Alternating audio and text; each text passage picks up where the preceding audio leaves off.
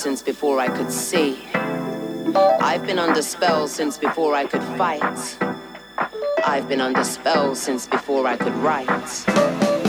I've been under spells. I've been under, underwater, undercurrent, drowning in the tide. Undervalued, underpaid, and undermined. I've been misunderstood, underrated, and underestimated.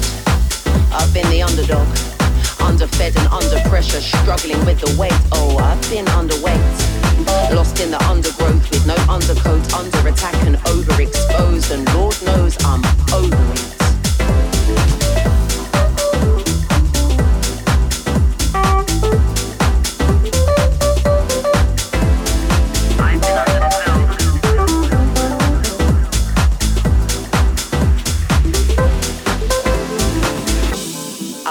Breaking spells since I could breathe. I've been breaking spells since I could see. I've been breaking spells since I could fight. I've been breaking spells for the whole of my life. No more overthinking. Time to override my thoughtless thoughts and become overprotective of my peace. I wouldn't say I'm overconfident, but in my dreams I do believe I'm somewhere over the rainbow overjoyed and flowing free. Turning over a new page, I'm on a winning streak.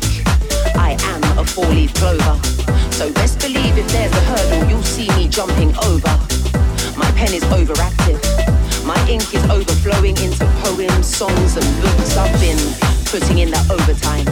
I'm headed overseas with plans to overachieve. My art is not to be overlooked. I'm focused on increasing my turnover over and over and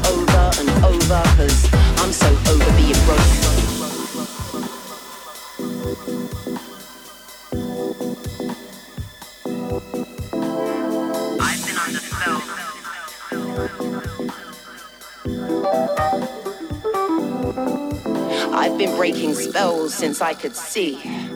I've been breaking spells since I could fight. I've been breaking spells since I could write. I've been breaking spells for the whole of my life.